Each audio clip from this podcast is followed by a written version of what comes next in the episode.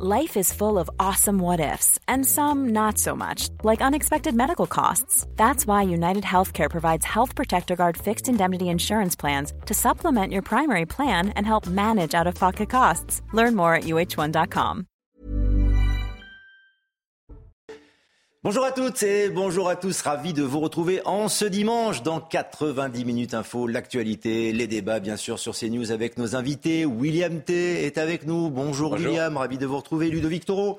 Bonjour. Bonjour Ludovic Toro et bonne année. J'avais pas eu l'occasion de vous présenter mes vous tout comme à, à Pierre Lelouch. Bonjour et bonne année Bonjour Pierre Lelouch. Lionel, et bonjour et bonne Et année. bonne à année, bien sûr. Elodie Et Huchard, on s'est croisés à la rédaction, mais bonne année encore, Elodie. Bonne année à vous, Lionel. Du service politique de CNews, bien sûr, puisque nous allons parler dans un instant de la réforme des retraites qui arrive très vite. La présentation, ce sera mardi, mais d'abord un point sur l'actualité avec Clémence Barbier.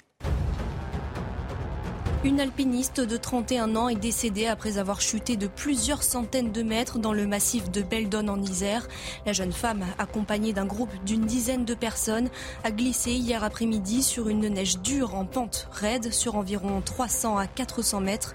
Arrivée sur place, les secours ont constaté son décès. L'armée russe assure avoir mené des frappes sur des casernes militaires à Kramatorsk dans l'est de l'Ukraine. Dans son rapport quotidien, le ministère russe de la Défense assure avoir infligé de lourdes pertes à son adversaire en représailles au bombardement ukrainien sur Makivka qui avait tué 89 soldats russes au Nouvel An. Au Sénégal, au moins une quarantaine de personnes sont mortes et des dizaines de blessés lors d'une collision entre deux bus cette nuit.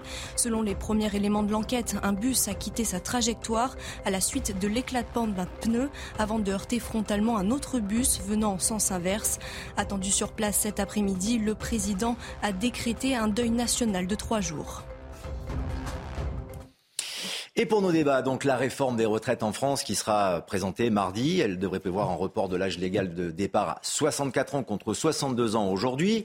Mode d'emploi avec vous, Élodie Huchard, par rapport aux informations que vous avez pu recueillir, à quoi cette réforme devrait ressembler mardi?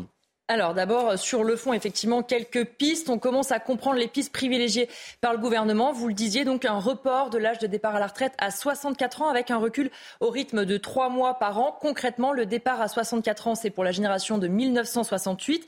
Parmi les autres mesures, la fin des régimes spéciaux pour les nouveaux entrants dans les métiers qui sont concernés. Et puis pour l'emploi des seniors, ceux qui ont un cumul emploi-retraite, eh bien ces trimestres-là pourront compter dans le calcul de la pension. Alors ensuite, sur la forme, on par un amendement dans le projet de loi de finances rectificatif. Et puis les derniers arbitrages sont en train euh, d'être faits en ce moment même à Matignon entre Elisabeth Borne, évidemment, les principaux ministres concernés. Un mot aussi du calendrier, parce que vous le disiez, mardi, c'est la présentation officielle. Ensuite, il y aura euh, en Conseil des ministres le 23 janvier, en commission à l'Assemblée nationale le 30 janvier, et puis le grand débat dans l'hémicycle, ça sera à partir du 6 février pour une durée normalement de 15 jours. Alors on voit bien avec les arbitrages, le but c'est de trouver un accord avec la droite. Il faut une majorité sur ce texte et forcément cette réforme, elle va plaire à la droite. Euh, Le recul de l'âge de départ à la retraite à 64 ans, c'est un amendement que les sénateurs votent euh, chaque année euh, régulièrement. C'était aussi la volonté dans le programme même de Valérie Pécresse, c'était un départ à l'âge de la retraite à 65 ans. Et puis évidemment, les ministres ne s'y trompent pas. On voit qu'ils tendent la main à la droite. Ce matin, par exemple, dans le JDD, Gabriel Attal, ministre du Budget, disait accompagner la réforme que vous voulez. S'adresse au LR. Il insiste en disant ne devenez pas des lobbyistes du surplace. Et forcément, les républicains sont un peu piégés. Il faut être cohérent. C'est difficile de s'opposer à une réforme qu'eux-mêmes ont demandé. Éric Ciotti euh, l'avoue d'ailleurs euh, entre les lignes dans les colonnes toujours du JDD en précisant bien si nous approuvons ce texte, ce n'est pas une approbation pour ceux qui l'ont porté. Alors ça, c'est pour le côté très politique. En revanche, là où ça coince toujours, c'est du côté des partenaires sociaux. Même avec la CFDT, il y avait une ligne rouge, c'était de reculer l'âge du départ à la retraite. Laurent Berger qui met en garde la Première ministre ce matin dans les colonnes du Parisien. Attention, Madame la Première ministre, dit-il, il prévient qu'il n'y aura pas de deal dans ces conditions. Et puis, il y a aussi les manifestations d'ores et déjà prévues, notamment du côté de LFI. Merci Elodie Huchard. Alors c'est vrai que c'est très clair en termes de calendrier, c'est très clair également en termes d'accords politiques ou de désaccords, euh, les opposants, notamment chez les syndicats. En revanche, sur la réforme elle-même appliquée, William T., à chaque Français, au cas par cas, par rapport à l'âge, par rapport au nombre de trimestres, c'est une confusion totale. On s'y perd totalement. Et la clé, et peut-être la réussite de cette réforme pour qu'elle passe, c'est la communication.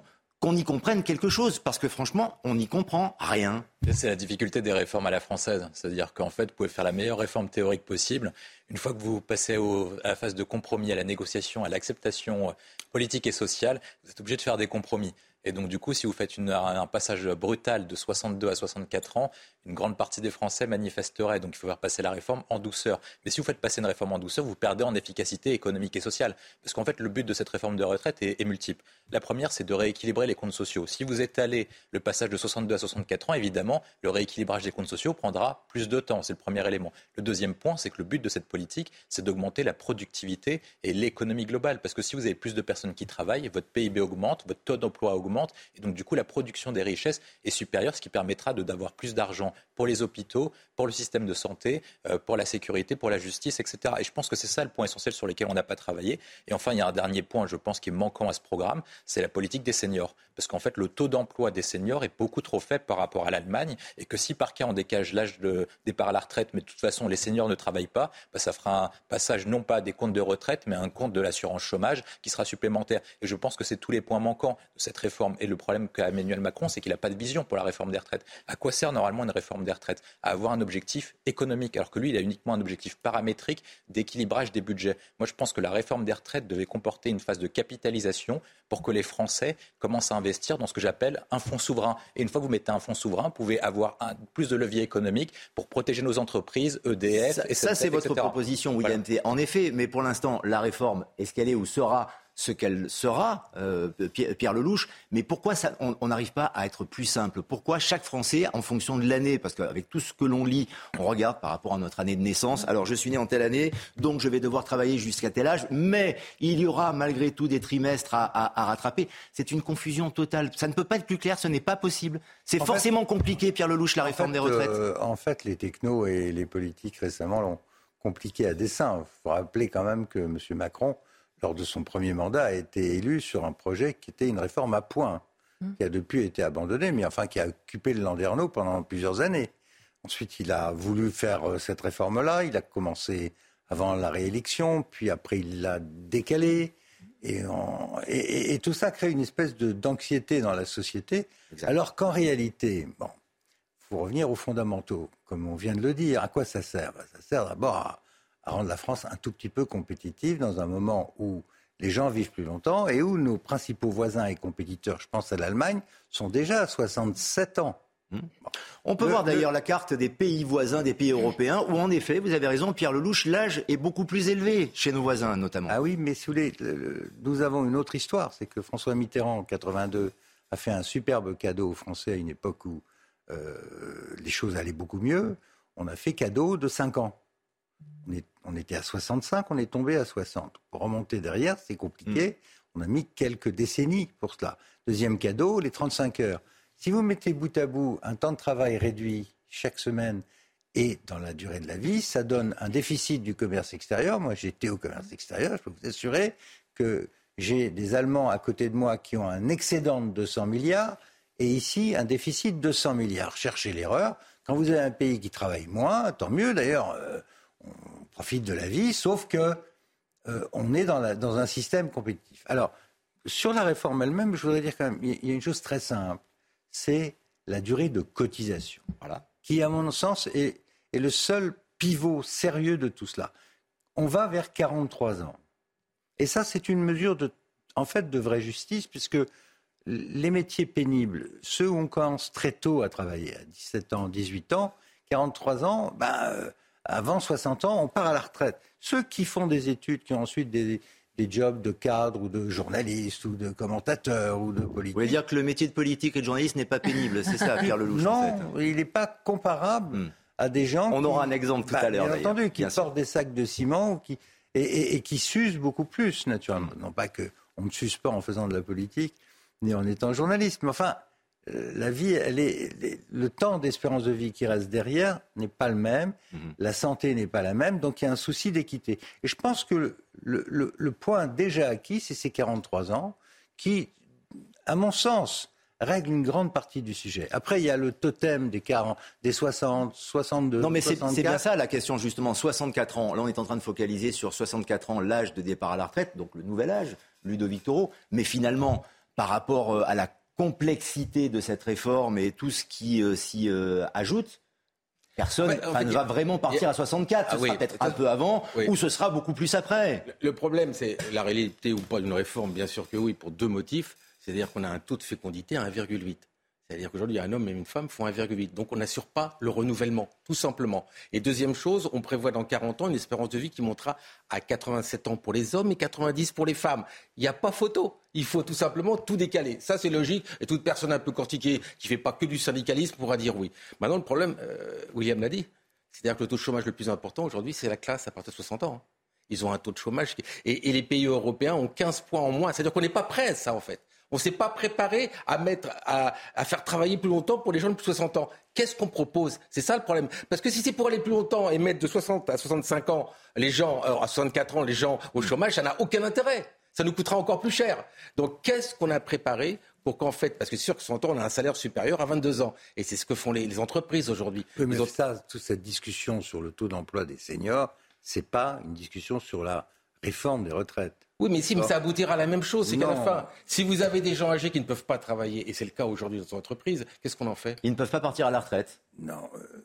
S'ils sont au chômage, s'ils n'ont pas atteint l'âge légal. Aujourd'hui, l'augmentation des, des, des, gens en chômage long, c'est majoritairement des gens de plus Et ce qui fait des tensions et aussi euh, de la désinformation, sans doute aussi, ce sont les régimes spéciaux, Elodie Huchard, parce qu'il y a des métiers ou des entreprises, la SNCF, la RATP, euh, d'autres euh, encore, ou des métiers plus pénibles, en effet, ou spécifiques, les militaires, euh, par exemple, qui partent beaucoup plus tôt, 52 ans, 57 ans, 57 ans. Et donc les Français, quand euh, ils découvrent ça, ben, ils n'y comprennent encore plus rien. Oui, effectivement, ce que vous disiez, c'est qu'on euh, érige cet âge de 64 ans. En réalité, euh, il y aura les critères de pénibilité. Il y a ceux qui auront commencé à travailler plus tôt, plus tard. Euh, et donc, forcément, ça crée un trouble. Là, c'est aussi ça qui va être intéressant dans le débat parlementaire. Là, on a quelques mesures extrêmement génériques, si j'ose dire, et un peu totem, même si Elisabeth Borne disait ça n'est pas un totem, l'âge de départ à la retraite.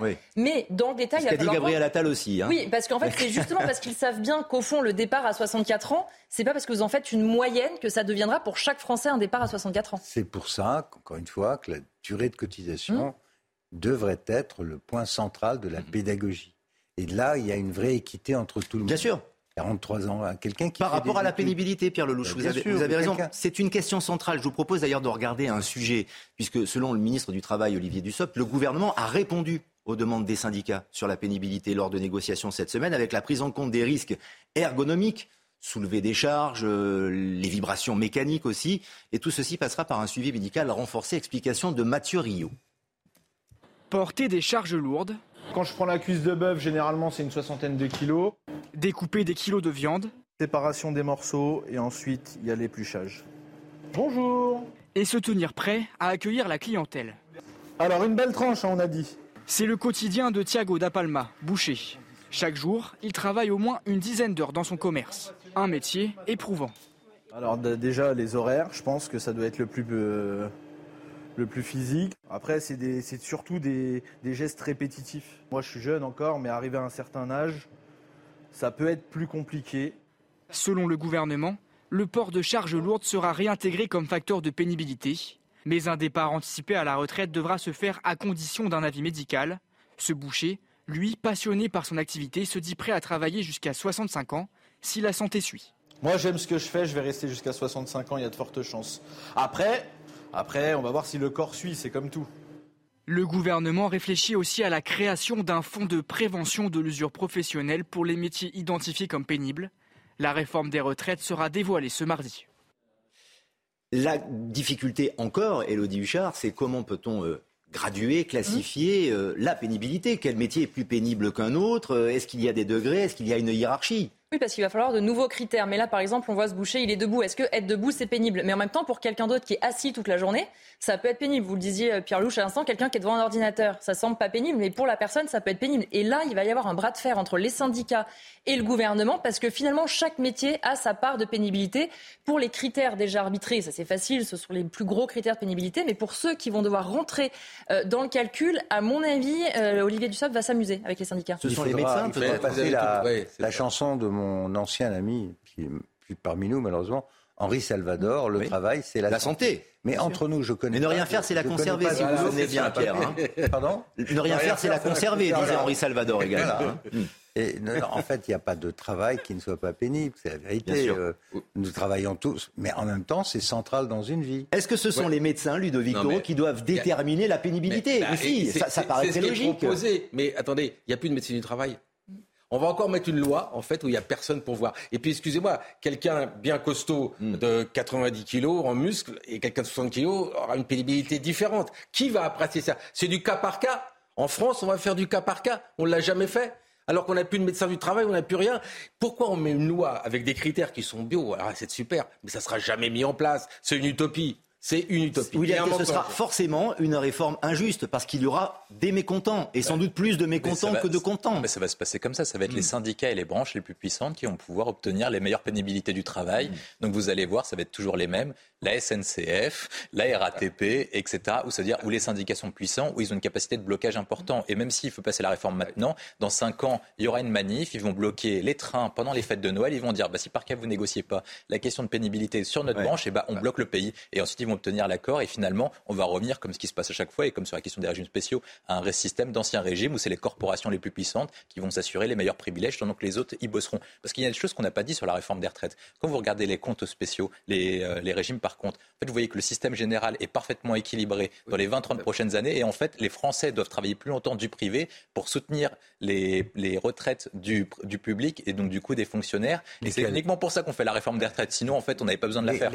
lesquels fonctionnaires bénéficient d'un fonds de pension, puisque William parlait tout à l'heure bah, de la nécessité d'un système par capitalisation.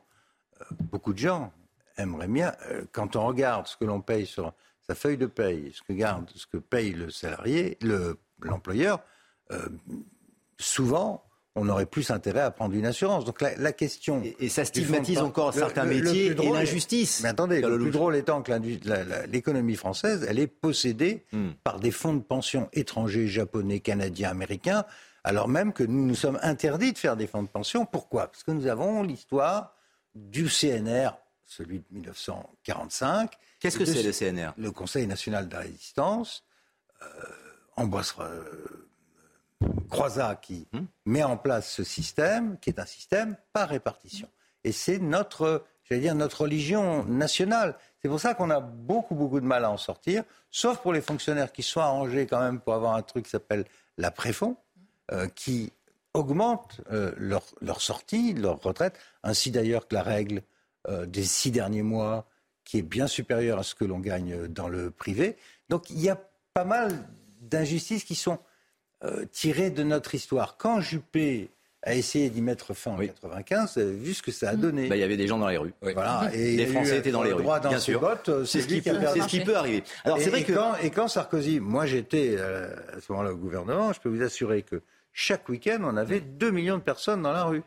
2 millions. Non, mais bien et quand la retraite a été faite, je vais vous raconter une anecdote. Euh, le chancelier Schroeder était de passage à Paris et je lui dis qu'on sortait d'une réforme très difficile, on avait fait 62 ans. Il a éclaté de rire, il a dit ça, 62 ans, une réforme de retraite? Vu d'Allemagne, c'est pas une réforme. évidemment. Ils sont à 67 ans. Et ils n'ont pas les 35 heures et ils ont une économie qui est bien plus Comme beaucoup de pays européens, on l'a vu euh, tout à l'heure parmi, bah, parmi, nos voisins. Alors c'est vrai que la, la, communication est très importante. La réforme est évidemment sur le fond, c'est très complexe, mais pour bien comprendre, tout est question de communication. Et dans ce sens, Emmanuel Macron utilise beaucoup de canaux. Et d'ailleurs, pas que pour la réforme de la retraite, pour faire passer ses messages. Il était l'invité hier des rencontres du Papotin. C'est une émission sur France 2 où il faisait face à un groupe de journalistes autistes de la rédaction de ce journal qui a été créé, qui s'appelle donc Le Papotin. Il y a même des questions intimes qui sont posées. C'est sans filtre avec le chef de l'État, notamment sur sa rencontre avec son, épouse. On va le, retrouver dans, quelques instants. Euh, on va pouvoir le, lancer dans, quelques instants. Mais c'est vrai, euh, William T on va l'écouter maintenant. Allons-y. Il est le président, il doit montrer l'exemple et ne pas se marier avec sa prof. Quand tu es amoureux, tu, tu choisis pas? C'est pas bien, tu crois? C'est pas facile. Non, c'est pas facile. D'abord, on a une, d'abord une personne un peu, on est une personne, c'est notre prof, on est un peu on se sent un peu gêné. Madame, elle n'a pas été vraiment ma prof. Elle était ma prof de théâtre. Ah, C'est pas tout à... Ça compte pas pareil. d'accord. D'accord. Le malin. Arrête. Mais arrête de mes trucs tout de suite. Donc. Bah, c'est vrai. Donc. Donc c'est pas, tu vois, c'est pas comme la prof de maths ou de. J'essaie de négocier, tu vois. Prof de maths, c'est sans doute moins sexy que la, la- la prof de, de théâtre, en effet, dans la bouche du président. Ludovic Toro, est-ce qu'un président peut répondre à toutes sortes de questions Peut-il être à ce point décomplexé? Bah, Il y, a- il y a quand même euh, la, façon, notion de chef d'État. On sait que sa problématique, c'est euh, une mauvaise communication. C'est-à-dire qu'il explique rien, il fait de la com de lui-même. Et encore, c'est lui. C'est toujours lui, de toute façon. Il est tout seul, de toute façon. Il n'a pas de ministre, à part peut-être Darmanin, mais sinon, il n'a pas de ministre. Donc là, il raconte ça, mais excusez-moi, qu'est-ce que j'en ai à faire que comment il a rencontré Madame Macron, qui devient en fait ministre de l'économie, apparemment. C'est pas lui qui choisit les questions. Il parle de sa grand-mère aussi, il est au bord des larmes, Oui, c'est très touchant. C'est- aussi un être Ah, humain, ce n'est pas que une fonction Vous présidentielle. avez raison, il n'y a plus d'hôpitaux, il n'y a plus de cliniques, il y a 7% d'inflation et on parle. Mais il fait ce qu'il veut, ça ne me pose pas de problème. Mais est-ce que c'est important de savoir comment. Puis il dit à la fin, non, c'est pas vraiment ma prof. Il est ridicule, même sur la réponse, je veux dire. C'est pas ma prof de maths, c'est ma prof de théâtre. Et alors, c'est quand même ta prof. Donc ça prouve bien qu'il est. Voilà. Moi, ça, ça me plaît. pas. Enfin, ça me plaît pas. C'est pas ça qui m'intéresse pour un président de la République aujourd'hui, Par avec rapport les problématiques à la fonction France. présidentielle, à l'incarnation politique, William T, ça vous dérange aussi? Moi, je pense qu'il y a deux choses. Il y a la théorie des deux corps du roi de Kanterovitz qui explique qu'en gros, il y a la fonction d'incarnation d'un homme politique et d'un roi, en l'occurrence. Et donc, du coup, il doit à ce moment-là porter, il a l'incarnation de la France. Et il y a l'image privée. Et en fait, la difficulté, c'est que dans, dans l'ère moderne, les deux se confondent. Vous n'arrivez plus à faire la distinction entre ce qui est public et privé. Et Emmanuel Macron a compris, moi je pense qu'il joue très bien, il a compris notamment en fait que pour devenir populaire, notamment on a eu l'expérience de Jacques Chirac, il suffit pas d'être un grand président, de faire des grandes réformes, il faut pas que la France soit rayonnante de, comme à l'ère Bonaparte faire ou à l'ère de. De Gaulle. Non, il faut juste être sympa en fait avec les gens. Et ça, il a compris parfaitement. C'est-à-dire qu'en étant sympa, en n'ayant rien fait, parce qu'il faut se rappeler que Jacques Chirac était appelé roi fainéant, il est quand même le président le plus populaire. Il y a des, il y a des classements qui le mettent quasiment au niveau de De Gaulle quand même. Donc c'est quand même, c'est quand même un sacré, un, un sacré ressort. Et je pense qu'Emmanuel Macron, il y a une question de tournant en fait. Il sait pas en fait ce qu'il faut faire. Il sait pas s'il faut être sympa et la jouer comme un peu Jacques Chirac ou Obama en étant un président cool et sympathique pour porter et être porté par les jeunes générations, ou il sait pas s'il doit rentrer là dans la grande histoire à travers des grandes réformes, une place plus importante de la France dans l'Europe et une place plus importante de la France dans le monde. Et donc du coup, pour l'instant, il fait les deux. C'est pour ça que d'un côté, vous avez Macron avec Zelensky, avec les plus grands de ce monde, et de l'autre côté, vous avez des trucs qui sont au niveau très bas de gamme, qui est au contact des gens et ils travaillent sur Les youtubeurs euh, aussi, ça Exactement. s'inscrit exactement dans la même catégorie. Néanmoins, ses, ses prédécesseurs, les, les plus proches, en tout cas François Hollande ou Nicolas Sarkozy, Pierre Lelouch, sont entrés dans ce, dans ce jeu-là. Jusqu'à ce point, je ne sais pas. Par rapport à la communication de leur vie intime, euh, de leur épouse ou de leur compagne. Oui, oui. Après, les modes de communication Oui. sont un peu différents, en effet. Je, je trouve ça un, un peu surprenant de la part de quelqu'un qui, pendant sa première campagne euh, euh, présidentielle, avait théorisé l'idée du roi euh, et du besoin des Français de, de- de- Mm. De respect de la, de, la, de la fonction ministérielle. Je crois que cette fonction, au fil des années, elle s'est vraiment, vraiment euh, abaissée. Euh, et Vous trouvez que c'est dégradant, l'émission que, à laquelle il a participé, les réponses qu'il a données? Bon, c'est son choix, ce sont, c'est très particulier. euh, je, si c'est très délicat. Je ne sais pas si euh, qu'il qu'il aille, qu'il aille se prêter à ce genre d'exercice, bien entendu. Que ce soit télévisé, c'est une autre histoire. Eh oui, mais C'est la, communication. Élodie Huchard. Non, mais c'est vrai qu'on parlait de communication. Emmanuel Macron, il a été élu la première fois sur la communication aussi. Et là, effectivement, ce sont des questions différentes. On sent bien que c'est euh, sans filtre. C'est sûr que nous, journalistes politiques, on lui poserait moins de questions sur son épouse et sur sa Et rencontre. sans doute que vous n'obtiendrez pas cette réponse-là donc si vous posiez la même question. Évidemment, donc c'est aussi l'émission qui crée ça. Et puis, pardon, on se rappelle de euh, François Hollande avec un scooter, avec euh, euh, sa compagne trompée qui fait un livre, avec Nicolas Sarkozy qui divorce. On a les photos du mariage avec Carla. Donc, quand même, ce- cette histoire aussi, cette mise en scène de la vie privée, c'est pas la première fois. Et puis, pardon, en campagne présidentielle, on voit tous les candidats se jeter sur les émissions face à des enfants, face euh, à des présentatrices sur d'autres chaînes, par exemple, où on a vu Valérie Pécresse, Marine Le Pen parler de ses chats à longueur de journée. Euh, je sais pas si c'est ce qu'on attend du président de la République qu'elle parle de ses chats. Donc, et surtout, est-ce que ça, peut mieux faire passer la réforme, ce genre de communication A priori pas. Voilà, c'est ça. C'est aussi le fond et, la forme. C'est une dichotomie. Mais c'est pas son objectif. En quelques secondes. Et Emmanuel Macron, là, il est plus sur la question de la réforme des retraites, la réforme de l'assurance chômage. Ça, il le fait parce qu'il a pas le choix. je pense que ce qu'il joue dès maintenant, et c'est pour ça qu'il a embauché un nouveau communicant, c'est de travailler sa légende, son histoire et son image de l'après. Je pense que c'est là tout ça. C'est-à-dire qu'il utilise Ludovic en quelques secondes. Surtout qu'il nous a tout le temps dit veut le respect de la vie privée. Et c'est ah oui, mais le zigzag, c'est ça. Après, on comprend rien, mais depuis le début, c'est comme ça. Excusez-moi de vous dire ça. Maintenant, scooter François Hollande, il l'a pas fait, il l'a pas dit. On l'a pris en photo par hasard. Là, lui, mais derrière, on se prend le livre de sa oui, compagne. Ah, vraiment, quelques secondes parce que le temps qui nous est imparti s'achève. Vraiment. Je peux simplement dire, même si j'ai l'air d'un vieux C, que je préfère l'image d'un général de Gaulle euh, et cette distance par rapport à la République et au peuple. Ce sera le mot de la fin pour cette euh, première partie. Merci beaucoup, Elodie Huchard. Une pause et on revient dans quelques instants pour évoquer encore l'actualité sur CNews.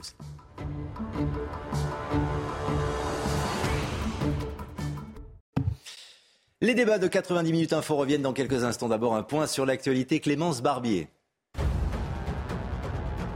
Un hommage a été rendu ce matin à la policière Clarissa Jean-Philippe, tuée le 8 janvier 2015 par le terroriste Amédi Koulibaly à Montrouge.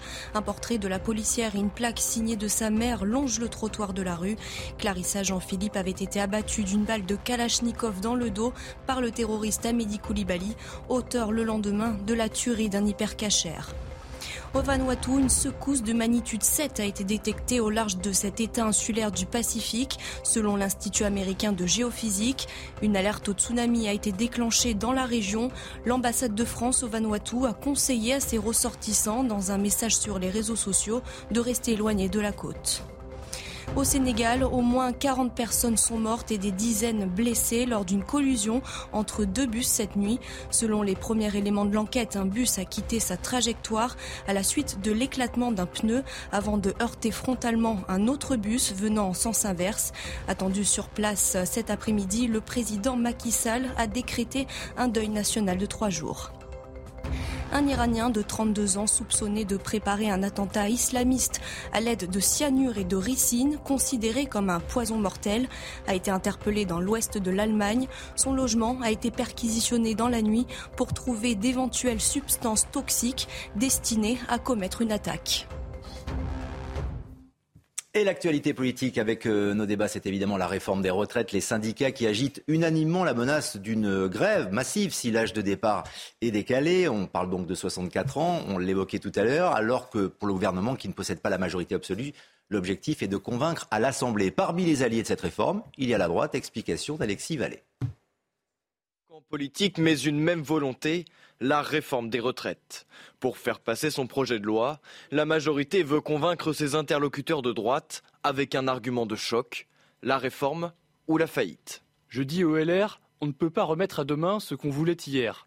Ne devenez pas des lobbyistes du surplace. Accompagnez une réforme que vous avez appelée de vos voeux, parce que, comme nous, vous la savez nécessaire. Pour Eric Ciotti, la situation budgétaire, démographique et économique impose cette réforme. Selon lui, il s'agit pour la droite d'une question de cohérence et de responsabilité. Il n'y a qu'une alternative crédible et raisonnable, demander aux actifs actuels et futurs de travailler un peu plus. Je souhaite donc pouvoir voter une réforme juste qui sauve notre système de retraite par répartition. L'accord entre les deux camps semble bien se profiler, mais quelques points de discorde subsistent, notamment sur la pension minimale portée à 85% du SMIC net. La Première ministre a clairement indiqué qu'elle concernerait les nouveaux retraités. Il y a d'ailleurs une logique à ce que les droits nouveaux soient prioritairement accordés aux Français concernés par les efforts liés à la réforme. La droite, elle, demande à ce que cette pension s'applique à tous. Elle doit s'appliquer de façon rétroactive aux retraités actuels qui bénéficient des pensions les plus modestes. Ce sera une des conditions de notre vote. Les deux partis auront encore un mois pour se mettre d'accord avant les premiers débats à l'Assemblée nationale début février. Évidemment, il y aura des débats à l'Assemblée nationale. C'est là que ça va se jouer. Est-ce qu'on entre dans le moment, l'ère de la négociation par rapport à cette réforme, Pierre Lelouch? C'est maintenant que ça se joue? Elle est quasiment faite, la négociation. Vous avez bien vu que euh, Attal a appuyé là où ça fait mal. À savoir, vous avez toujours dit ça. D'ailleurs, LR, on disait 65 ans. Même pas 64, 65. Donc, euh, c'est quelque chose que la droite portait depuis des années. Euh, le rendez-vous est là. Euh, je ne vois pas comment les républicains peuvent euh, soudainement dire ah ben non, on veut plus, sauf à, finir de se décrédibiliser complètement. Donc ils sont, ils sont tenus d'être cohérents et ils seront cohérents. Alors ils vont essayer d'obtenir quelque chose en plus, quoi. L'idée de Qu'est-ce qui pourrait demander bah, Qu'est-ce qui pourrait obtenir les, retraites les plus basses. Il y a aujourd'hui des gens qui ont 600, 700, 800 euros par mois. C'est très très peu pour vivre. Et l'idée de faire un petit coup de pouce à On parle de 1200. Voilà, de 1000, 1200. Si, si, on arrive à augmenter un petit peu le niveau des, des retraités les plus, les plus en, grande difficulté, surtout dans la période que nous vivons, ce sera une bonne opération pour LR. Et puis c'est aussi, euh, quand même, un geste de justice sociale par rapport à beaucoup de nos compatriotes qui ont très peu pour vivre et qu'il faut aider. Ça va se jouer donc sur les accords politiques euh, Non, mais c'est réglé. comme, vous le disiez, c'est réglé. C'est les 1200, il faut les mettre. La réforme va passer. Là, vous êtes en train de nous dire que peu importe le, ah même le modem, ce qu'il y ait mardi, le modem a dit on va. Cette réforme, elle passe. Modem, ils dit, modem avait dit nous on veut 64. Hop, ils ont 64. Il n'y a que Bayrou qui voulait un référendum. Bon, son mais, mais Bayrou, oui, on n'en parle pas, mais des fois ils en parlent. C'est le modem, c'est un peu leur Bayrou. Avec, avec, un ami comme Bayrou, Macron n'a pas besoin d'ennemis. Oui, mais c'est clair. Un, référendum sur les retraites. Mais non, mais c'est du grand n'importe quoi. Je vous donne le résultat d'avant. Donc c'est acté. On a le modem, on a les LR, les 1002, ça fait très social, ça fera du bien aux LR. Et même si Macron donne ça, ça sera encore bien pour lui. Donc voilà, c'est fini. Les syndicats vont tout faire, mais comme les syndicats, ils n'existent plus. On va en parler des syndicats avec la CFDT notamment, qui, est, qui est vent debout. Juste pour par rapport à l'Assemblée, par rapport aux accords politiques, quels pourraient être les autres alliés? Pourrait-il y en avoir d'autres, euh, William Non, il n'y en a plus. Non, il n'y a plus d'autres. Parce Ça y est, là, on a fait les fonds de tiroir. La, NUPES est toujours contre euh, le report de l'âge. De toute façon, même le Parti Socialiste a toujours été contre.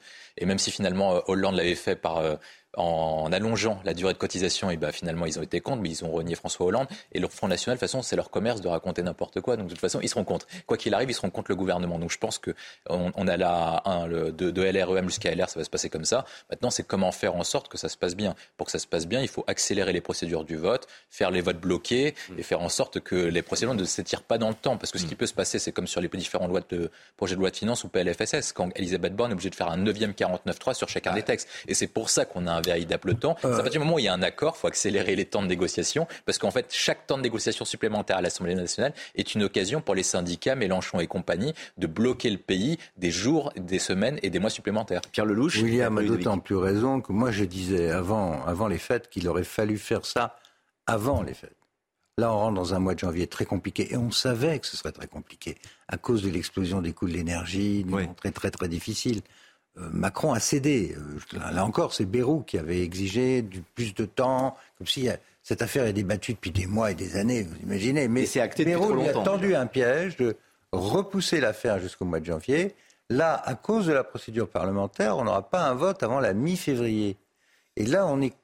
Donc, ça veut dire quoi? Ça veut dire qu'il y a encore cinq semaines où ça va turbuler dans tous les sens. Et vous-même disiez, j'y comprends rien, expliquez-moi, ah etc. Euh, en fait, c'est assez simple. Et je n'y comprends toujours rien, je vous le dis, Pierre Lelouch. Je vois un peu plus clair grâce à vous depuis euh, quelques minutes, mais... Honnêtement, c'est assez simple. Le niveau, c'est 43 ans. Oui, 64 ans. Voilà. Moi, personnellement, je ne sais pas encore à quel âge je pourrais partir à la retraite. Vous voyez, malgré tous les calculs et toutes les propositions. Bah, peut-être. Vous, avez commencé à travailler à quel âge? Et Attendez, on ne va pas faire mon, mon, profil. On va pas établir mon profil tout de suite.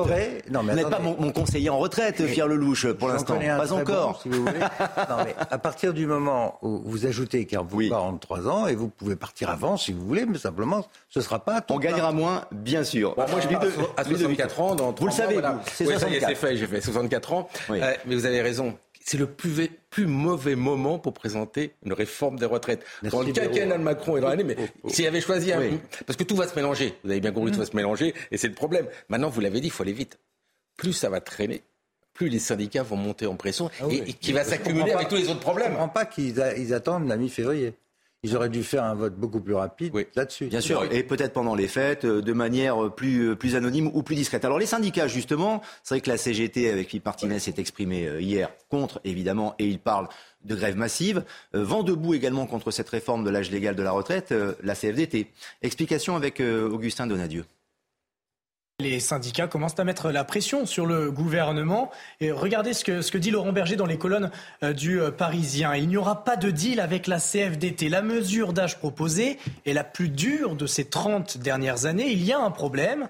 Alors Laurent Berger assure qu'ils feront tout pour que le gouvernement recule sur le report de l'âge légal de départ à la retraite, un report qui cristallise toutes les tensions. D'ailleurs, le leader syndical met en garde euh, Elisabeth Borne. Regardez, attention, Madame la Première ministre, il y a aujourd'hui euh, beaucoup de tensions sociales, beaucoup de difficultés sociales, d'angoisse, euh, de conflictualité, beaucoup de ressentis négatifs dans la population. En clair, la mèche ne demande qu'à être allumée.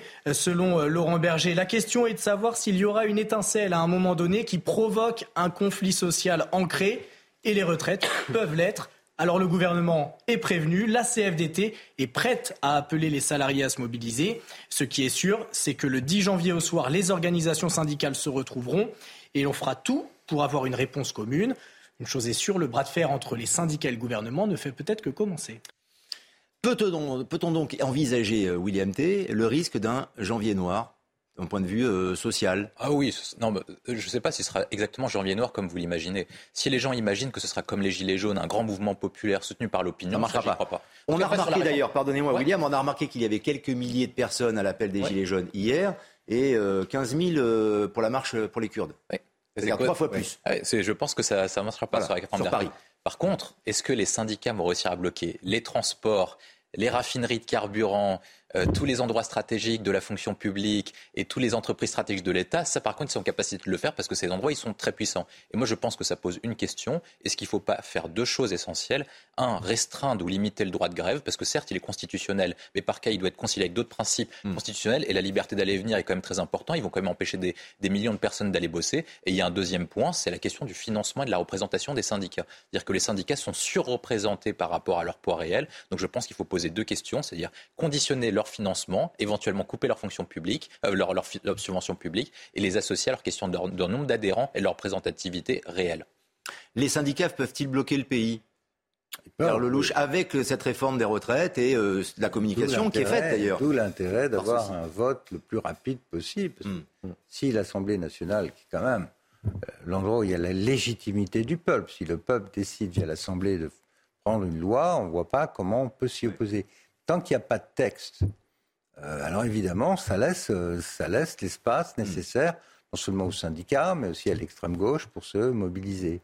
Mais je, souhaite quand même que euh, la sagesse l'emporte, parce que ce qui est quand même la, clé de tout ça, c'est quand même l'équilibre général de notre système de protection. Bien sûr, mais texte ou pas, les, blocages, les blocages peuvent arriver. les syndicats ont besoin de reprendre la main et se refaire une santé.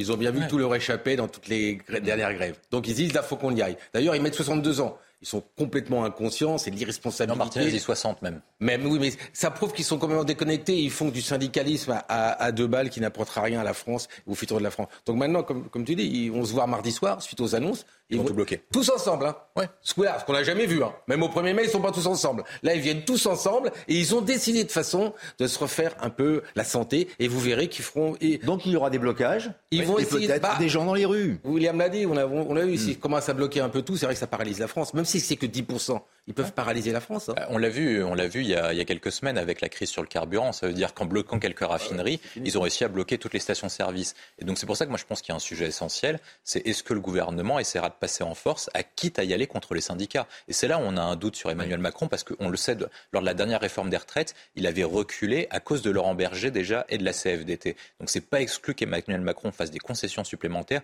sur ce projet de loi. Et il y a un deuxième point dessus, c'est-à-dire que si par cas les syndicats bloquent le pays, et eh ben à ce moment-là, est-ce que le gouvernement attend pas justement de pourrir la situation pour que les syndicats bloquent le pays, pour retourner la situation afin que les Français se tournent et soutiennent le gouvernement dans ce projet de réforme? À condition, le pour conclure euh, comme disent les syndicalistes, qu'il n'y ait pas de convergence des luttes. C'est-à-dire que euh, l'inflation, l'énergie, euh, la souffrance mm. ressentie par beaucoup de nos concitoyens devant leur caddie, l'augmentation des prix, tout ça fasse une espèce de, de, sauce épouvantable qui, qui bloquerait vraiment le pays. Et c'est quand même un échec d'Emmanuel Macron qui, son programme c'est 65 ans, mais il avait dit encore il y a 4 mois, ça sera 65 et rien d'autre.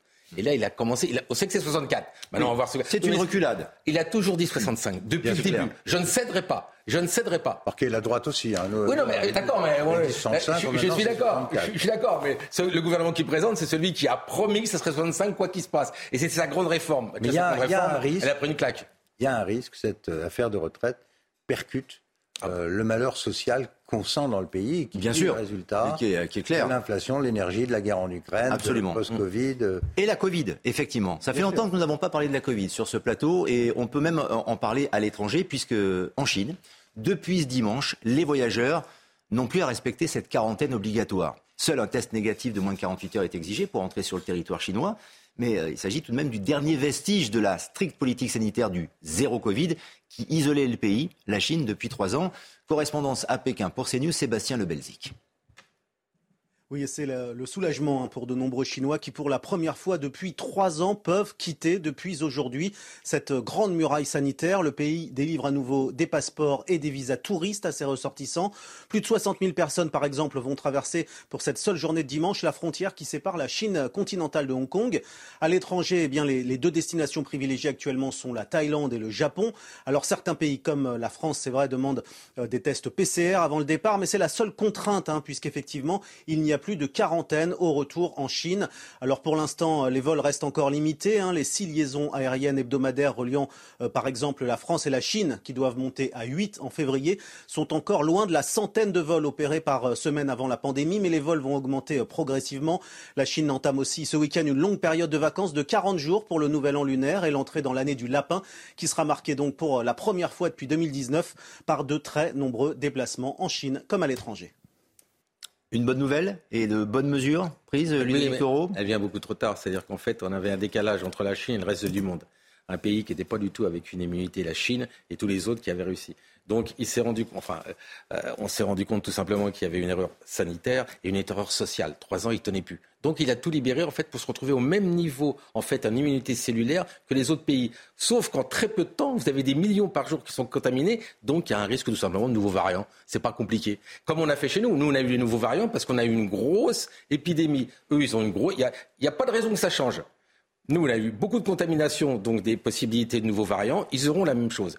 Il faut juste qu'on les chope s'il y en a un nouveau. Pour l'instant, il n'y en a pas. Il y a deux, il y a, il y a deux choses en plus euh, pour améliorer leur tableau. D'abord, il y a énormément de personnes âgées qui ne sont pas vaccinées. Et deuxièmement, leur vaccin chinois est moins efficace que les ARN occidentaux. Donc, euh, et ajouter à ça le nouvel an chinois, où il y a énormément de gens qui vont se déplacer. Et donc, on est parti pour la gloire. C'est-à-dire, sur le 1 milliard 400 millions de Chinois, il va y avoir euh, la moitié de la population sera contaminée. Ça veut dire qu'on peut D'ailleurs, ils alors Oui, par- D'ailleurs, si ils viennent jamais, d'annoncer euh, que leur, qu'ils faisaient enfin, enfin, ils vont faire un ARN en vaccin. C'est-à-dire jusqu'à présent, c'était un, un des classiques. Je signale quand même, je signale Et- quand même que D'ailleurs, la- je signale quand même que la France, pays de Pasteur, Oui, je sais- je sais, a été le seul pays membre du Conseil de sécurité C'est qui n'a pas été foutu de faire un vaccin. Euh, Il y a pas, franchement, moi je ne donnerai pas de le- leçon aux autres.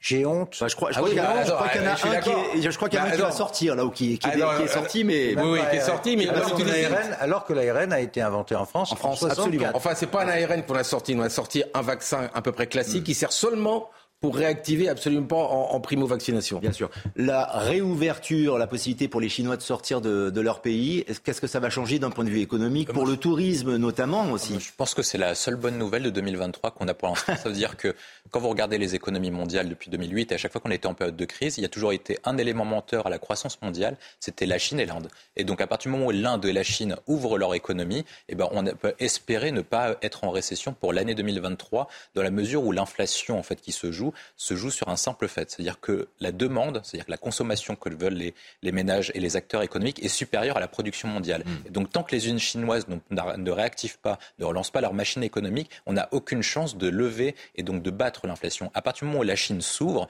c'est-à-dire que c'est leur affaire, leur affaire de contamination. Je vais être méchant, mais en fait, si eux sont contaminés, ce sera à eux d'y répondre en termes d'hôpitaux, de soins publics, etc. Ce ne sera pas notre affaire. Nous, le seul point qu'on doit voir, c'est quel est notre intérêt en termes d'économie, en termes d'inflation. Et sur l'économie, donc sur la croissance, sur l'inflation, le seul moyen pour qu'on puisse redémarrer, c'est que de relancer toute la machine productive et toute la machine économique. Et ça, il n'y a que quelques pays qui peuvent le faire. Il y a l'Inde, il y a la Chine et les États-Unis. Donc il faut que ces trois pays repartent afin que nous, on puisse avoir une meilleure fin d'année 2023 qu'on l'a commencé. Le seul, le seul hic qu'on va avoir, c'est qu'on ne sera jamais informé par la Chine, et l'OMS a condamné la Chine, sur éventuellement la naissance d'un nouveau variant.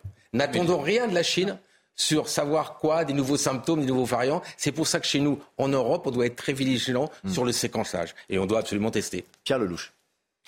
Oui, bon, euh, clairement, le système ne pouvait pas continuer comme ça en Chine, parce qu'ils ont pris à la fois des mesures très restrictives sur leurs propres industries et leur système notamment bancaire et immobilier, qui a cassé une partie de la croissance. Deuxièmement, ils ont fermé le pays. Ça a aussi euh, durement frappé la croissance chinoise. Là, le pays est malade, mais il va recommencer à produire, comme le disait William, et donc ça va un peu alléger les, goulots d'étranglement qu'il y avait dans l'économie mondiale.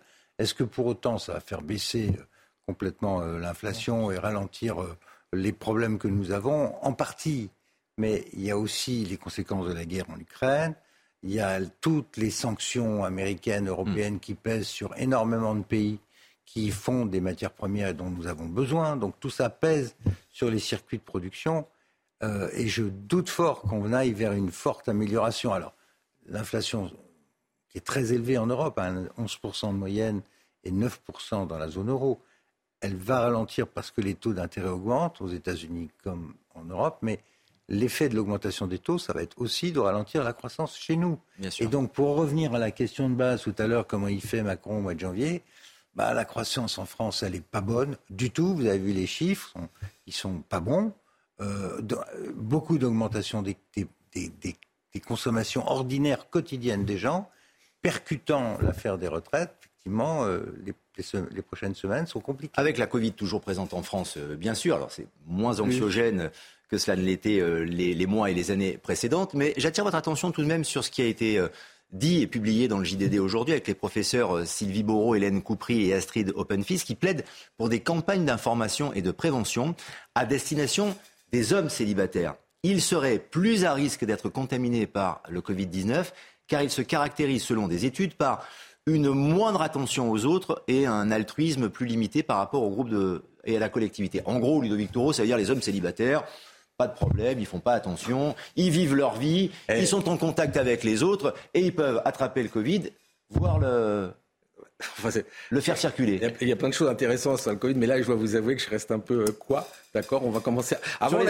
avant alors, rappelez-vous, on avait ciblé pendant la, non mais pendant la pandémie, on avait ciblé les très jeunes qui faisaient la fête. Maintenant, on signe les célibataires et on va arrêter quelque part. C'est un virus, il va toucher tout le monde. Chacun a un mode de vie. Il y en a qui prennent les transports en commun, il y en a qui vont en vélo. Ils vont, voilà. Mais ils sont deux fois plus nombreux. Mais, mais oui, qu'est-ce qu'on va faire? Et c'est quoi la solution? Vous allez les marier? On va faire des mariages de groupe. Moi, en mairie, je vais, non, mais les tous les célibataires de ma ville, je vais dire venez, je vais vous marier. Comme ça, il y aura plus de Covid. Non, mais c'est la blague. on peut être sérieux. De... Pierre peut être sérieux deux minutes quand même. Oui. Une affaire grave. Ah, mais bien sûr. Une très grave. Ils sont deux fois plus nombreux à décéder du Covid, les célibataires en France. Une affaire grave qui n'est ah nullement réglée. Euh, ce que disent ces médecins, c'est que le degré de prudence est faible chez un certain nombre de gens. Il suffit d'ailleurs d'aller dans un supermarché ou dans un magasin ou dans une pharmacie, vous verrez combien de gens portent le masque. Moi, je suis effaré, alors qu'on a une triple épidémie en ce moment de bronchiolite hmm. qui touche même les adultes, de grippe et de Covid, et que l'on sait que attraper deux fois le Covid, trois fois, c'est extrêmement grave pour la santé humaine, quel que soit son âge, ben, j'observe que les, mesures de protection ont complètement chuté. Donc je suis étonné d'ailleurs et un peu consterné que la campagne d'information du gouvernement a complètement arrêté.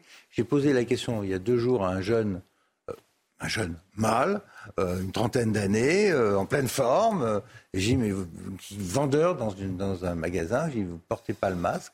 Petit magasin, où il y a beaucoup de gens. Vous ne portez pas le masque Et il me dit, oh ben non, j'ai vous avez eu le Covid Oui, mais là, bon, c'est pas... C'est fini maintenant. C'est pas grave. Et puis, et puis me dit-il, ça n'est pas obligatoire. Donc si c'est pas ah obligatoire, on fait ce qu'on veut. Les célibataires doivent-ils porter le masque en, fait, ce qu'il faut faire, c'est le problème, il n'est pas là.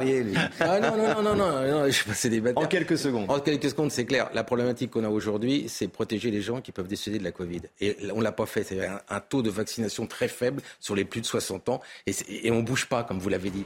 C'est ceux-là qui sont en plus principal risque. C'est pas le jeune célibataire de 30 ans. C'est la personne qui peut en décéder. Et aujourd'hui, c'est stand-by. C'est-à-dire que moi, ça n'augmente pas du tout. Et il en manque beaucoup. On est à toi à 40 ou 50% Tous ces gens fragiles. C'est comme la grippe. Chaque année, on fait un nouveau. Il y a des variants.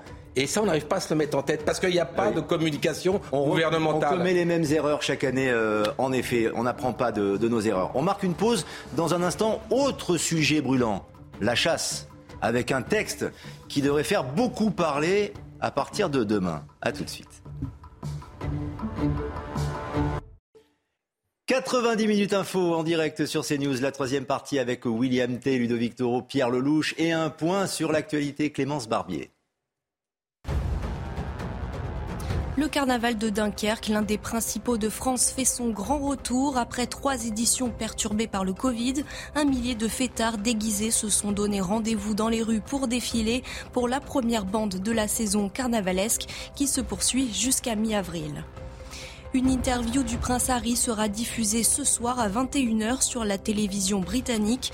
Dans des extraits de son livre Le suppléant déjà diffusé, le prince Harry réitère sa volonté d'une réconciliation avec sa famille et d'y espérer renouer avec son père Charles et son frère William, à condition d'établir les responsabilités sur le passé. Novak Djokovic gagne son premier titre de l'année à Adelaide en Australie. À Melbourne, le Serbe cinquième mondial tentera alors de gagner son dixième Open d'Australie. Il n'avait pas pu y jouer l'an passé à la suite d'un ambroglio juridico-sanitaire. Non vacciné contre le Covid, Novak Djokovic avait finalement été expulsé du pays. Et dans nos débats à présent, la chasse. Bérangère Couillard, secrétaire d'État à la biodiversité, doit présenter demain un plan pour sécuriser la chasse, avec en ligne de mire la possibilité d'interdire la pratique le dimanche, comme le demandent notamment les, ONG. Thierry Coste, conseiller politique de la Fédération des chasseurs, est en duplex avec nous. Merci d'avoir accepté notre invitation. Avant d'énumérer euh, ensemble les points que l'on connaît et que nous découvrirons officiellement euh, demain avec ce texte, est-ce que vous craignez que ce plan soit défavorable aux chasseurs? Confiance dans l'initiative gouvernementale, elle part d'un principe qui est assez simple quand même, qui est celui de considérer qu'il y a un vrai sentiment d'insécurité euh, d'un certain nombre d'utilisateurs de la nature. Donc, il faut être capable d'aborder l'ensemble du sujet sur la cohabitation, comment on l'organise au mieux. Donc ça, tout le monde en est conscient et je crois que le monde de la chasse, là-dessus, a déjà fait beaucoup de, de progrès. À côté de ça, j'espère que ce plan renforce aussi l'encadrement et les mesures de sécurité qui sont des mesures de bonne pratique, qui n'étaient pas généralisées partout et qui vont l'être. Donc, à partir du moment où on traite les choses de façon globale, je vous rappelle que vous citez des organisations qui sont globalement anti-chasse, qui demandent l'interdiction de la chasse le week-end, les jours fériés, etc. Les autres utilisateurs de la nature ne le demandent pas, euh, mais ils demandent une vraie concertation et ensuite d'avoir l'information sur site en temps réel. C'est sans doute le sujet des applications qui vont être présentées par le gouvernement. Moi, vous voyez, je suis dans une voiture, j'arrive de la chasse, j'ai chassé samedi, j'ai chassé dimanche matin parce qu'il fallait que je rentre à Paris parce qu'il y a un peu d'événements demain. Et euh, j'ai rencontré des randonneurs, j'ai rencontré des cavaliers. On n'a pas de problème de cohabitation. Il faut juste que nous aussi, on fasse le boulot. Il faut qu'on informe. Euh, c'est ça aussi. Le monde de la chasse, pendant trop longtemps, n'a pas informé les nouveaux, les gens qui habitent à la campagne comme ceux qui viennent des villes. Euh, n'a pas fait l'effort d'informer correctement comment on pratique. Il y a plein d'endroits où on chasse pas, il y a plein d'endroits où on chasse pas à une période donnée et personne ne le sait. Donc moi je comprends que les gens après se disent bah, les chasseurs sont partout tout le temps. Thierry Coste, évidemment, il y a sans doute un problème de, communication et chacun doit contribuer à cette bonne communication, les randonneurs que vous avez croisés avec euh, les chasseurs. Mais si dans le texte de demain, dans la proposition, comme l'exigent apparemment les associations de protection de la nature, il y a une mesure qui serait non négociable, qui serait la fin de la chasse le dimanche, la journée qui est considérée euh, comme celle où il y a le plus d'accidents. Que vont faire les chasseurs?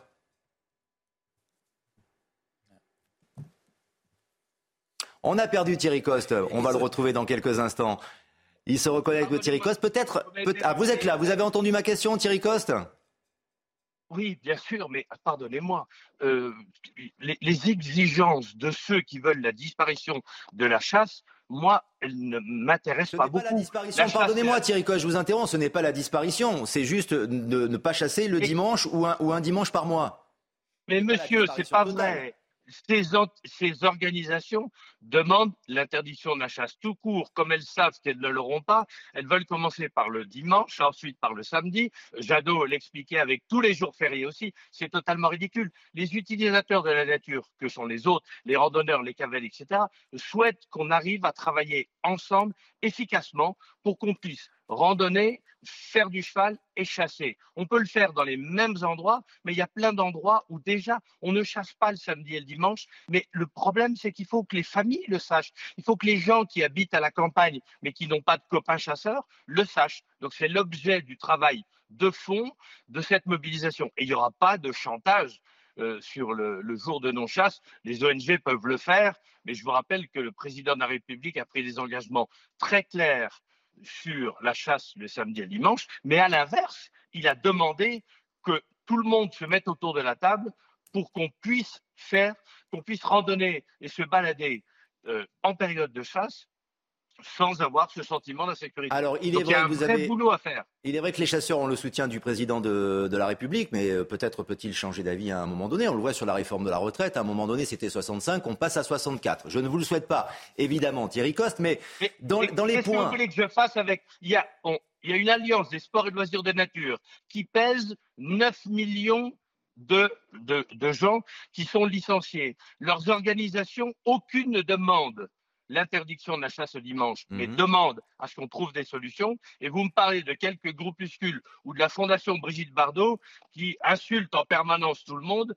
et qui veut l'interdiction de tout. Pardonnez-moi, moi je veux bien, je veux bien tout et je suis ouvert au dialogue, mais s'il vous plaît, euh, pas, pas avec n'importe qui, surtout ceux qui rêvent de, vous, de voir que vous puissiez disparaître, alors que tout le monde reconnaît que la chasse est très utile dans la nature. Je vous recommande de lire non pas le dernier sondage des ONG, mais l'avant-dernier, qui est de septembre. Il est extrêmement intéressant sur le fait que 60% des gens trouvent qu'on est très utile dans la nature. Bon, je précise, par je, contre, Thierry Coste, je précise que je ne me suis pas permis de citer euh, le nom de Brigitte Bardot, c'est vous qui l'avez fait. Mais sur un point encore, par rapport à ce texte, parce qu'il n'y a pas que la chasse le dimanche, il y aurait le renfort de l'examen du permis de chasse en instaurant un certificat médical annuel pour les chasseurs, comme pour les autres sports avec armes d'ailleurs. Est-ce que vous avez le sentiment que les chasseurs seraient un peu sous contrôle si jamais ce certificat devait être établi?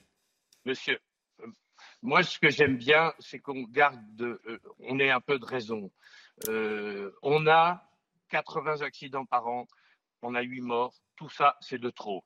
Mais je vous rappelle qu'il y a plein d'autres activités sportives sans armes qui tuent bien plus que nous et qui n'ont pas de certificat médical obligatoire. Le sujet, c'est pas le certificat médical obligatoire. C'est comme c'est pas le jour de non-chasse. On doit être en sécurité 7 jours par semaine quand on va chasser comme quand on va se promener. À l'inverse, bien évidemment, euh, la plupart des sports, je vous rappelle, une loi a été votée l'année dernière pour supprimer l'obligation du certificat médical si les fédérations ne jugent pas utile. Parce que qu'est-ce que vous voulez que fasse le médecin?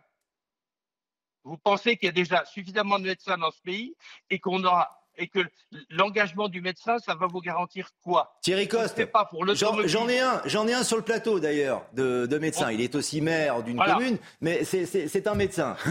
Alors, Ludovic Toro. Moi, moi, je fais l'habilitation à, la police municipale pour le port d'armes. On me demande une aptitude physique et psychologique.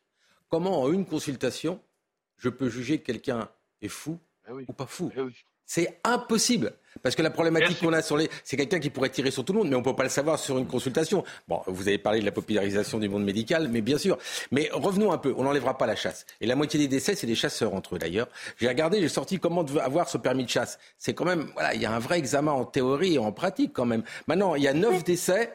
Il y a quand même 2900 personnes qui meurent dans les voitures, d'accord? Ce qu'il faut, c'est euh, accélérer, peut-être faire plus de choses pour pas qu'il y ait ces neuf décès. Mais on doit pouvoir y arriver, puisqu'on a perdu en 20 ans 45% des accidents. C'est ça qu'il faut faire. Continuer à s'améliorer. Mais de toute façon, euh, la secrétaire d'État à la biodiversité est pour la fermeture le dimanche et Emmanuel Macron est contre. Donc il n'y aura pas de Je fermeture. vous laisse conclure, Thierry Coste, vraiment en quelques secondes, car le temps qui nous est imparti s'achève. je Je vous laisse répondre Monsieur rapidement. On, on va soutenir. Le Sénat avait sorti 30 propositions.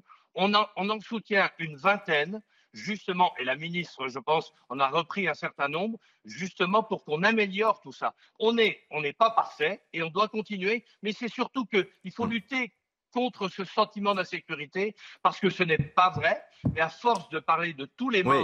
À la chasse aux 20h et aux 13h, on fait peur. Donc c'est notre boulot aussi de faire le ménage et d'informer correctement. C'est sans doute l'objet des applications qui vont sortir sur le sujet. Demain, et on aura l'occasion d'en reparler sur CNews. Merci Thierry Coste de nous avoir accordé cette- cet entretien. J'aimerais avoir quand même aussi le sentiment de Pierre Lelouch, parce que vous, vous êtes euh, plutôt amateur de chasse. euh, Depuis fort Pierre longtemps, moins en ce moment, mais j'ai mon permis depuis plusieurs décennies, oui.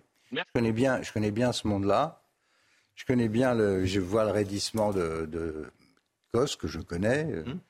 euh, plus encore du président de la fédération, M. Schren, qui lui est euh, encore plus extrême, puisque lui, il menace que le pays soit à feu et à sang si jamais il y a un jour d'interdiction. Je trouve que tout ça est extrêmement exagéré. La vérité, c'est quoi? La vérité, c'est qu'il y a de plus en plus une rupture entre le pays rural et le pays citadin. La France, elle est citadine aujourd'hui. Il y a peu de gens qui vivent dans ce qu'ils appellent la ruralité. Dans la ruralité, d'ailleurs, tout le monde n'est pas chasseur, loin de là. Parce qu'il y a des néo-ruraux aujourd'hui. Euh, que dans ces néo-ruraux, il y a des gens qui baladent avec leurs, leurs enfants le samedi ou le dimanche et qui entendent des coups de feu et qui ont la trouille. Quand il n'y a pas de balles euh, sur les, les pavillons et les maisons, comme ça se produit malheureusement assez souvent, même s'il n'y a pas heureusement trop de morts, mais quand même. Euh, le jeu, c'est d'organiser un partage raisonnable de tout cela. Euh, de faire ça entre gens raisonnables plutôt que de choses qui. De, de personnes qui ne s'entendent pas, d'idéologues d'un côté ou de l'autre, parce que malheureusement, j'observe qu'il y a des deux côtés des gens qui ne veulent pas euh, s'écouter et s'entendre. Euh, ce qui est clair, c'est qu'on a un président de la République qui, à tort ou à raison, a pris fait et cause pour euh, le monde de la chasse. Ah, C'est un peu de lobbying quand même. Il a pris fait et Oui, cause, peut-être pas pour des raisons, des raisons de profondes, mais pour, euh, pour être élu, notamment. Pour des raisons politiques. Oui, pour sûr. des raisons politiques. On parle de ça. Oui. Lui, il chasse pas, mais il a compris qu'il y avait euh, un million de votes directs, plus les familles, plus l'entourage. Euh, C'est une réalité sociologique. Donc il ne peut pas y avoir de suppression de la chasse le dimanche. Voilà. Bon, moi, j'ai, voilà, je suis venu ici avec une proposition qui vaut ce qu'elle vaut, mais à mon avis, c'est une proposition euh, raisonnable qui consiste à faire une demi-journée. Hmm. Il faut que les gens puissent aller se balader en famille sans avoir peur le dimanche après-midi et que les chasseurs puissent chasser euh, la matinée du dimanche. Et tout le monde est content. Euh, et ensuite, on peut déjeuner, avoir un moment de convivialité. Les journées de chasse l'hiver, vous savez, à 4 heures de l'après-midi, il fait nuit, hein, donc on plie les gaules, comme on dit. Donc, partager la journée du dimanche serait une option plutôt que de tout interdire. Et en même temps, ça rassurerait les familles qui, c'est vrai, font des randonnées en famille le dimanche. Et il n'y a rien de plus énervant que d'entendre des... Moi, je suis chasseur. Mais quand j'entends des coups de feu, des coups de feu près de chez moi ou, ou dans un bois où je me balade, effectivement, c'est pas très agréable. On sait, Évidemment. On sait pas d'où ça vient. Voilà. On va regarder dans la, dans la nature, mais on va prendre un grand bol d'air euh, maintenant avec les stations de ski françaises qui, euh, pour la plupart, ont souffert pendant les vacances de Noël avec le redout, notamment la douceur des températures, le, le manque de neige. Après trois semaines de redout, d'ailleurs, la neige fait son retour ce week-end sur les massifs montagneux français. Nous sommes avec David Chabanal, le directeur de l'Office de tourisme de Serre-Chevalier dans les Hautes-Alpes, en ligne avec nous. Merci d'avoir ac- accepté notre invitation. Déjà, confirmation, il neige hein, chez vous aujourd'hui à Serre-Chevalier. Il neige, la neige est bien là, mais je vous le rappelle, elle était depuis le début de la saison à Serre-Chevalier. Donc, euh, pour nos collègues, euh, ça, ça fera du bien, mais pour nous, on adore la neige de toute façon, mais c'est reparti comme en 40. Vous faites partie des stations qui n'ont pas souffert pendant les fêtes d'ailleurs. Il y avait de rares stations qui, euh, comme la vôtre, ont, ont pu ouvrir euh, tout leur domaine, ce qui n'était pas le cas de beaucoup de voisines, notamment en Savoie et, et Haute-Savoie. Vous, vous êtes situé donc euh, dans les Alpes du Sud, mais plutôt au nord des Alpes du Sud, et on a l'impression qu'il y a euh, une espèce de microclimat, c'est ça? Alors c'est vrai que Serre-Chevalier et le Briançonnais ont un climat particulier, à la fois méditerranéen, mais qui bénéficie de, de chutes de neige abondantes, d'où la création de la station de Serre-Chevalier il y a 80 ans, euh, plus de 80 ans désormais. Et cet hiver en particulier, depuis le 10 décembre, l'ouverture de la station, nous avons bénéficié de très belles conditions. Et euh, malgré le redout que vous citiez, euh, le ski sur l'ensemble du domaine skiable, de Briançon jusqu'à Monétier au pied du Galibier, euh, les 250 km de piste, et puis voilà cette neige fraîche qui, qui arrive et qui va nous proposer de très très beaux week-ends de janvier pour la suite de l'hiver. Justement, vous êtes confiant pour la saison parce que même si vous disposiez de neige jusqu'à présent, cette, euh, ces chutes de neige étaient attendues impatiemment aussi dans votre station. Bien sûr, parce que à, à Serre-Chevalier, on aime tout particulièrement le, le ski euh, dans les mélèzes, le hors-piste, et c'est une des particularités de la, de la station. Donc ça fait toujours plaisir d'a- d'avoir de la fraîche. Aujourd'hui, une vingtaine, trentaine de centimètres qui, qui posent. Toute la semaine où s'annoncent des, perturbations et, de la neige en moyenne montagne. Et donc, euh, on va dépasser 2 mètres de cumul euh, sur les crêtes.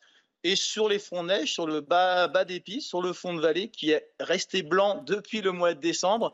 Euh, voilà, on aura un matelas d'autant plus confortable. David Chabanal, euh, merci pour euh, les jolies images. Hein. Vous êtes tout à côté d'un sapin enneigé, c'est formidable. Mais il y a d'autres stations qui souffrent encore. Est-ce que vous avez l'impression, avec le redout, avec les problèmes de climat, que les sports d'hiver, en général, sont en danger? Non, je ne le crois pas. on a des variabilités qui, effectivement augmentent peut-être d'année en année mais euh, les plus belles stations arrivent à assurer un, très bon produit du ski. On a un début de saison qui, euh, sur certains massifs, a été difficile, mais euh, je crois que la fin du ski n'est pas pour cette décennie. Merci David Chabanal de Serre Chevalier. Merci pour ces images, pour cette bouffée d'air pur et pour la neige donc qui tombe un peu partout de manière abondante. Et ça, c'est très bien pour les stations de ski, bien sûr, qui sont ouvertes pour les vacances de février. Merci de nous avoir accompagnés. Pour terminer cette émission, un sujet qui concerne tout le monde. Je sais que William T est particulièrement friand des révélations du prince Harry. Nous partons en Grande-Bretagne. Le prince Harry continue de distiller ses secrets par petites touches, des confessions que les Britanniques vont pouvoir découvrir à la télévision ce soir. Ça va être une très grosse audience en Angleterre. Sarah Menaille est à Londres pour CNews. Ce sont six titres de presse britanniques qui ont choisi aujourd'hui de mettre à la une eh l'interview du prince Harry. Parmi eux, le Sunday Times, qui évoque, je cite, un prince William brûlant de l'intérieur face aux nouvelles révélations de son frère. Certains, comme le journal The Mirror, évoquent un point de non-retour entre Harry et la famille royale britannique. Le tabloïd The Sun s'étonne, lui, eh bien, de l'intimité des anecdotes racontées dans cette future autobiographie du prince Harry, puisqu'il évoque notamment eh bien, sa consommation de stupéfiants dans sa jeunesse ou encore la perte de sa virginité, un manque de pudeur, une certaine indécence donc pour le tabloïd The Sun. Et puis le Daily Mail indique que le prince Harry pourrait même être banni du couronnement de son père, hein, le roi Charles III, qui sera couronné ici même à Londres le 6 mai prochain. Harry pourrait ne pas être de la partie, conséquence évidemment des attaques répétées envers la famille royale ces derniers mois. Alors si les tabloïds s'en donnent à cœur joie aujourd'hui, le palais de Buckingham, lui, ne devrait encore une fois eh bien, pas réagir face à ces nouvelles attaques. C'est un peu dirty Harry quand même, là, William. depuis, euh, depuis quelques jours, révélation sur révélation. Euh, il prend même parfois un petit peu des, risques avec euh, ses propos, mais tout cela pour une très très grande audience et puis surtout un ouvrage. Et surtout beaucoup de revenus financiers. Voilà, bah, il a, il a signé des contrats assez, assez conséquents. Euh, non, en fait, euh, Prince Harry, si on se rappelle bien, parce que du coup, moi j'ai regardé son, documentaire avec, euh, sa, mhm. avec son épouse, il faut se rappeler que lorsqu'il était plus jeune, il était déjà Dirty Harry, c'était le bad boy de la famille. Et en fait, il est en train de revenir à ses origines. Et moi, je pense que le sujet essentiel, qu'a le prince Harry, c'est ce qu'il doit se souvenir, c'est qu'il il fait souvent référence à sa grand-mère, la regrettée Elisabeth II, et à sa mère, la prince Diana. Je pense qu'il doit se poser une question vis-à-vis de leur héritage. Est-ce qu'il est en train de respecter l'héritage d'Elisabeth II, qui avait quand même fait de son slogan et un adage Never explain, never complain Est-ce qu'il est en train de respecter la légende qu'elle avait dressée pendant aussi longtemps en se comportant de telle manière, en attaquant l'héritage qu'elle avait laissé, donc la couronne britannique et la monarchie, mmh. la monarchie parlementaire Et ensuite, après, est-ce qu'il est dans ce qu'il avait laissé comme héritage avec le prince Charles, enfin le roi Charles III maintenant et le prince William en attaquant frontalement sa famille? Je ne suis pas sûr que ça corresponde à l'idée que se faisait de la couronne Elisabeth II. Et je pense que là, il est en train de dériver dangereusement et ça lui coûte très cher parce que ça l'aide pas du tout. Hein, et il va y avoir des il... va y avoir des répliques. Mais je pense, mais je suis même pas sûr qu'il y aura des répliques parce que de toute façon, le Charles III et Prince William ne peuvent pas répliquer directement parce qu'ils perdraient en s'abaissant à ce tel niveau. Il évoque notamment, et les Britanniques l'entendront et on va conclure euh, avec ça, la culpabilité qui était la sienne quand il a marché devant le palais de Kensington après la mort de sa mère, euh, notamment. Il y a un sujet encore très très sensible. En quelques secondes, Pierre Lelouch, ça vous inspire quoi ça Je m'en fous complètement. et deux, je suis vous aimez bien les Britanniques pourtant. Et deux, je suis bien content d'être républicain. Franchement, quand je vois, ce que je vois cet, étalage sordide uniquement pour des histoires d'argent, c'est triste. Et, effectivement, les, les, Britanniques ont eu une reine exceptionnelle qui, qui s'est montrée exceptionnelle depuis la Deuxième Guerre mondiale. Pour en arriver là, c'est un peu triste. Alors du coup, la, République est peut-être supérieure. Je crois qu'il a besoin euh, rapidement d'une prise en charge psychologique, ce jeune homme, d'accord Peut-être qu'il a vécu des choses terribles, mais il n'a pas à mettre ça. Le bouquin coûte 26,50 euros en France, d'accord Donc voilà, tout est dit par rapport à ça. C'est un peu cher, en effet, pour un livre.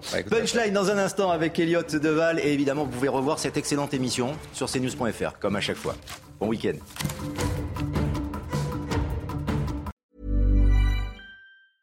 Hey, it's Paige DeSorbo from Giggly Squad. High quality fashion without the price tag. Say hello to Quince. I'm snagging high-end essentials like cozy cashmere sweaters, sleek leather jackets, fine jewelry, and so much more. With Quince being 50 to 80% less than similar brands. And they partner with factories that prioritize safe, ethical, and responsible manufacturing. I love that. Luxury quality within reach. Go to quince.com slash style to get free shipping and 365 day returns on your next order. Quince.com slash style.